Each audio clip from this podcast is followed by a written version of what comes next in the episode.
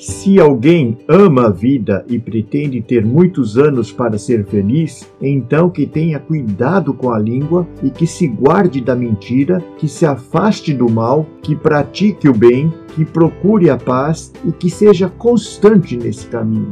Os olhos do Senhor estão sempre a vigiar para proteger a vida dos que se conduzem com justiça, e os seus ouvidos estão atentos quando chamamos por ele. Contudo, Deus vira a cara contra os que praticam o mal. 1 Pedro 3, 10 a 12, na versão O Livro.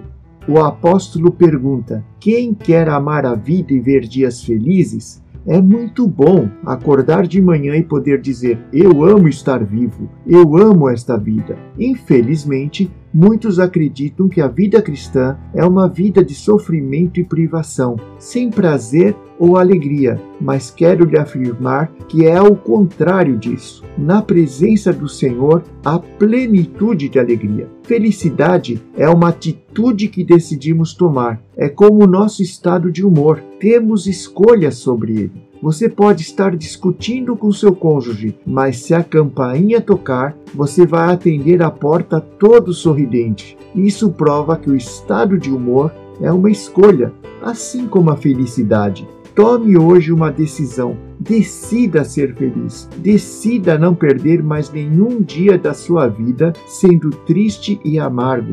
Você foi salvo, foi feito filho de Deus. O Pai agora mesmo está pensando coisas boas a seu respeito. Bênçãos estão sendo derramadas sobre sua vida. A minha vida foi dramaticamente mudada quando entendi que a Bíblia é quem diz quem eu sou. Eu sou o que a Bíblia diz. E a Bíblia diz o que eu posso ter também, o que vai acontecer comigo quando eu terminar a minha história aqui na Terra, e isso me traz felicidade, me traz segurança, me traz paz. Em vez de crer no que o mundo diz, no que as minhas emoções me contam ou no que o diabo fala à minha mente, decidi crer na palavra de Deus. Só podemos viver intensa e plenamente a vida quando somos cheios de fé em Deus. Seja feliz, escolha ser feliz hoje, em nome de Jesus. Amém.